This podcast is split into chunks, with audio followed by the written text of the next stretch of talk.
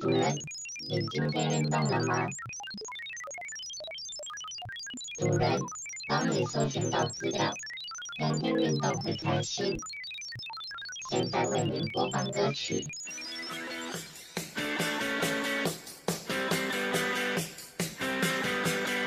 主人，跟我一起运动起来。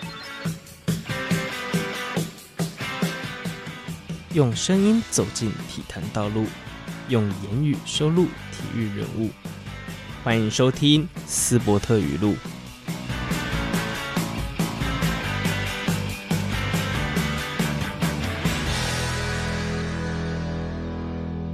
欢迎收听斯伯特语录，我是主持人邵迪，我是主持人佩仪。今天很高兴能够邀请到蔡晴瑜来到我们节目现场，晴瑜你好。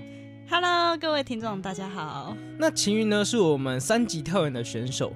那她在一百零七年大专校院公开女子组获得三级跳远的第五名。那一百零八年大专校院公开女子组三级跳远第三名。一百零八年港都杯公开女子组三级跳远第二名。一百一十年大专校院公开女子组三级跳远第二名。一百一十年港都杯公开女子组三级跳远第二名，以及一百一十一年港都杯公开女子三级跳远第四名。那晴妤在我们比赛那么多次，其实我蛮好奇一件事情：当初是如何接触到田径这项运动，又如何慢慢转往可能三级跳远这个专项？我从小二开始接触田径，嗯，然后在小四的时候有，有停中断过。为什么？呃。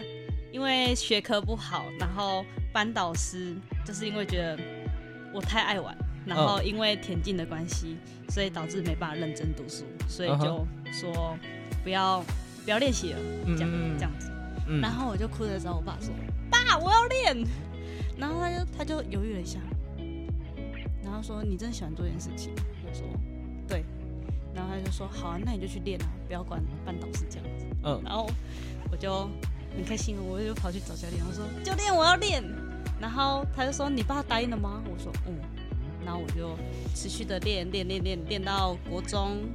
国中其实就是也没有什么中断性，就一直在持续的练。嗯。然后到高中，高中体育班。哦、所以有家人的支持也是非常重要的。对，没错。我还蛮好奇，从国小到高中都是在跳步这一块嘛，就是跳高、跳远，或者说三级跳。嗯，我国小是练两百跟跳高，但如果要直升上去的话，应该是项目是四百，然后到最后我好像也是练不起来吧，就是都没有成绩这样子。然后因为那时候也开始慢慢接触篮架。然后老师就说，还是你要试试看栏架跟五项，然后就开始针对五项的项目去做培训。对对对对对。然后发现跳是你最擅长的一部分。应该是说栏架。栏架。对，栏架。嗯。那可以请晴雨帮我们介绍一下三级跳远这项运动吗？就像是它的比赛方式，或者是它的规则有什么特别的地方，可以帮我们简单介绍一下吗？比赛方式。比赛方式，它其实跟跳远，呃，板子的距离就不太一样。三级跳的距离，女生是九公尺，在国内，那男生是十一公尺。嗯，那在跳远的时候，在跳远的板子是两米，所以在板子之间是有差别的。嗯，嗯，嗯，那跳远是，其实也不用做单脚跳跟跨步跳，就直接踩到板子就直接进沙坑。那三级跳是需要一个单脚跳跟一个跨步跳。然后再接沙坑里面，这样子。那这样三级跳远的选手去去比一般的那种急行跳远会会怎么样？就是你们的成绩是有办法跟他们一起去做竞争的吗？呃，跳远跟三级跳跳的方式又不太一样，所以跳远可能在三级跳这方面可能就是要看天分吧。天分吗？对。那可以跟我们介绍一下他们之间的差异，就是。该有说两个技巧上面有落差，那他们差在哪里？在踏板的那时候，那那个点，在踏板的那一个点是要往上的。嗯、那三级跳的踏板那个是需要向前，有向向前的动力，也需要往有点高度。在跳远的话，是我们起跳之后仰角不用，诶，仰角要拉起来，对，但是不用到往前的向量那么多。三级跳的话，必须先维持一个惯性往前，然后让自己能够更有效的在最后一跳再把重心整个带起来进沙坑。对，没错，能这样子理解。那在我在培训三级跳的选手，又或者说在接触跳步这一个项目，要如何去入门？又或者说在初学者要如何练习这个这个项目？我觉得应该要先从慢跑，就是养成一个运动的习惯，嗯、然后再去做一些。重量啊，重训啊，然后再进入到呃比较像田径队的那种团队里面，然后去接触。嗯哼，对。那练习过程中有没有一些肌群是比较常用到，又或者说比较需要被培训的一些部位？像腿部力量就比较比较注重一点。田径这项运动其实比较偏下半身嘛。嗯、除了织布，就标枪、铅球、铁饼这一块，可能你会靠上肢去去做训练。嗯，那在平常田径队的课表当中，又或者说在在你的训练菜单里面，会不会有上肢的训练？有，但是呃，像是我们重量有五项好了，我们假如有五项，那腿部可能就做三项，然后两部两个部位的手这样子做搭配。嗯哼，对对对。那我会好奇一件事情，就是在整个田径这一项，或者说跳远、跳三级跳、跳远这一块，对于核心的要求也蛮注重的，因为在每一个跳啊，三级跳的每一个跳，都需要靠核心的力量去维持啊，等等的。嗯，那这样子，你们平常都是怎么做训练的啊？就是从你像练了这么长一段时间，就有国小的阶段、国中到高中，甚至现在大学硕士了，就是不同的阶段。那教练是怎么去帮你们做训练的？我觉得都是依照依教练的经验去让，就是出课这样子。我想每项运动都会有所谓的基本动作。那像少迪，我本身棒球在国小、国中有接触。那国小的话，可能。比较不会那么着重在技术上面，可能大家欢乐为主。对，那国中的话，在基本技战术、基本动作要求会很多，那也包含在你战术搭配。那高中的话，可能就会再加入了激励训练。那大学的话，就会更朝向职业化。那田径的话，比较没有那么多的战术运用在里面。那在课表或者说在菜单训练法上面，有没有什么样的差异？那利用我的经验好了。我国小教练的教呃训练方式是希望我们一直跑，一直跑。我最重的课表是一百二十五，哎，一百二十五公尺有十二趟。国小的时候，那国中的时候也是教练也是属于那种比较叫你跑就跑的那种，嗯，就是土法炼钢，对，土法炼钢就那种方式。然后在技术上没有很大的要求，嗯哼。那在高中的时候，教练对课表的量会比较少，但是只会提很高。应该是说教练比较偏于技术的方面，嗯，会做的比较细、比较紧。嗯哼。那大学的大学教练是比较偏于技术，好像一点点。但我又觉得又感觉觉得他是又偏比较跑比较多、比较速耐的那种。不过这样听起来好像。在三级跳，就是跳远这项运动，教练好像都蛮重视跑的部分嘛。就是不管什么阶段，好像都蛮重视跑这件事情。我觉得那是以前的教练的想法，但是现在就是因为科学比较，就是比较进步，运、嗯、科已经对对对对发展的比较有起色，所以会带入一些比较运科的东西，东西对，对对，所以不会现在的课表不会让你一直跑，一直跑，一直跑，一直跑。我们好奇一件事情，就是田径，我觉得是综合所有运动之母啊，在每一项运动都必须建建筑在田径之上，只要在陆地上啊，不包含游泳，也不含包含水球，只要在陆地之上都会运用到田径这个项目。那田径的门槛，因为是所有运动的底，所以它的门槛相对低。在土法炼钢这个训练对大家来讲，其实是比较好理解的。在你这样子的训练过程当中，你有没有觉得透过一些技术的调整，哪里调整掉了你的一些坏习惯，可以跟大家做分享？应该是说我的跑步的动作吧，因为小时候的那个底啊，没有打得很好，嗯、但现在现在的大学教练会比较要求跑的动作，但因为我的动作已经变成一种习惯性，然后现在要去改，就会变得比较有难度。嗯，那想请问秦宇，在担任选手这么长的一段时间里，有没有遇到什么挫折？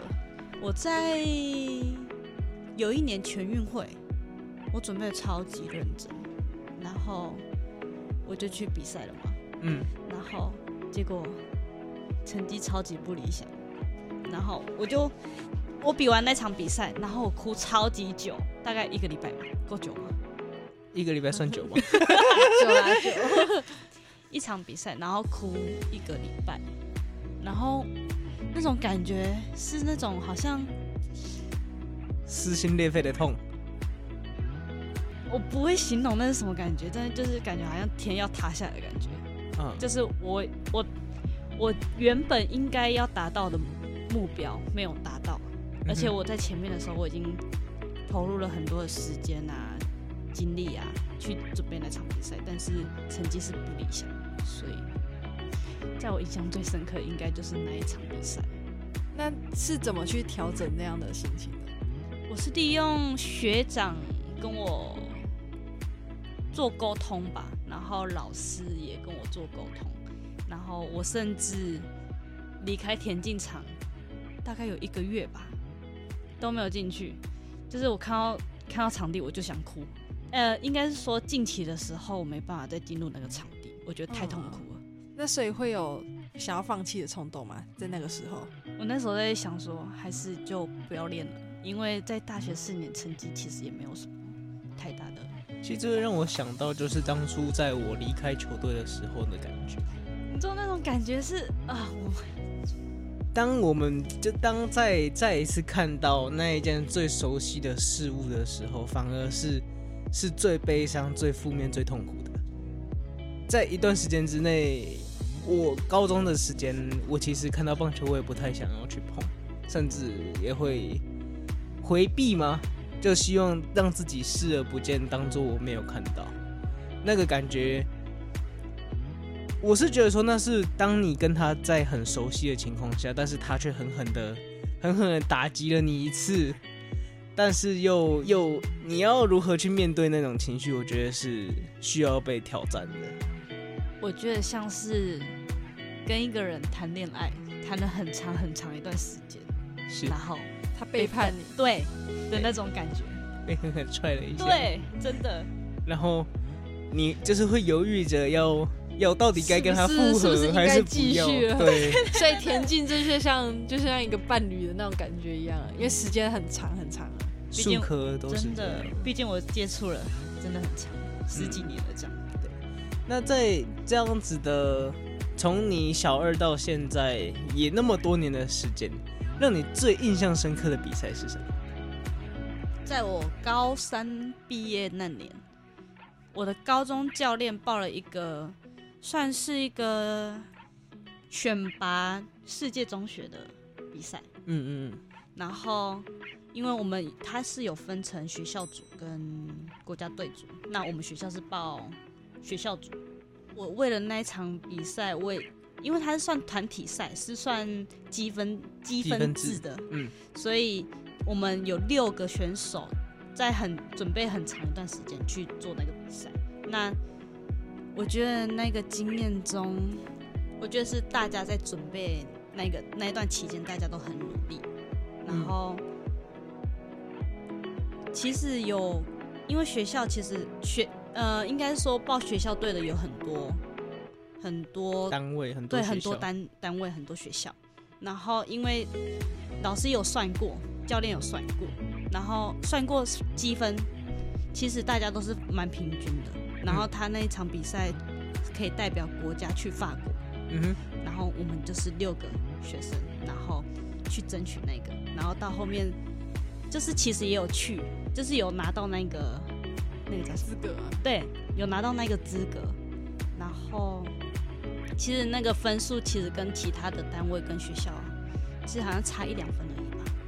就是当听到当下是真的很激动的那种，嗯，非常开心，所以就这样子去法国玩了一趟，对，还为了呃，应该说代表国家，嗯，穿上 Chinese Taipei 去了法国。没错。哇，这真的是一个很难忘的经验啊！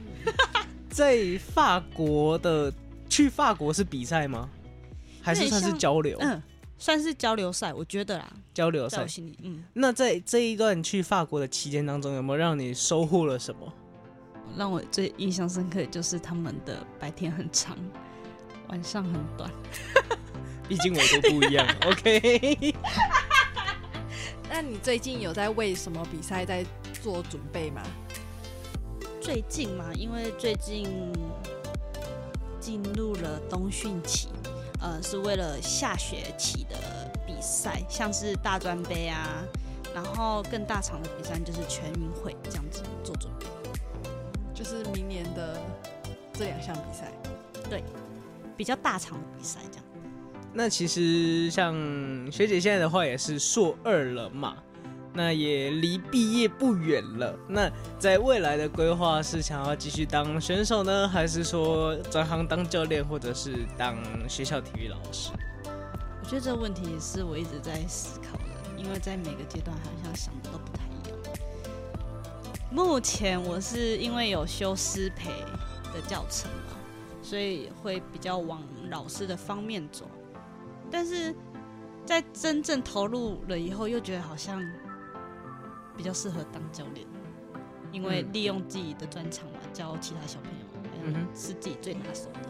嗯，可能体育老师比较不会去教三级跳远这项运动。对对对对对对对，所以就是想法都是会改变，嗯，都还在改变。晴雨在从小二到大学都是运动员这个身份。那在不同阶段的话，你对于你的阶段性的考量，可以跟大家分享一下吗？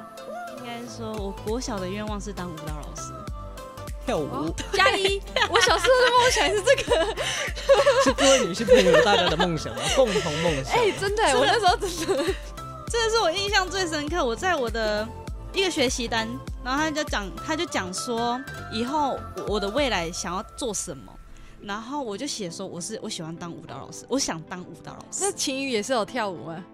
那时候应该是算比较好动吧，所以才会想说还是要当舞蹈老师这样子。哦、我觉得 如果这样子会想起来。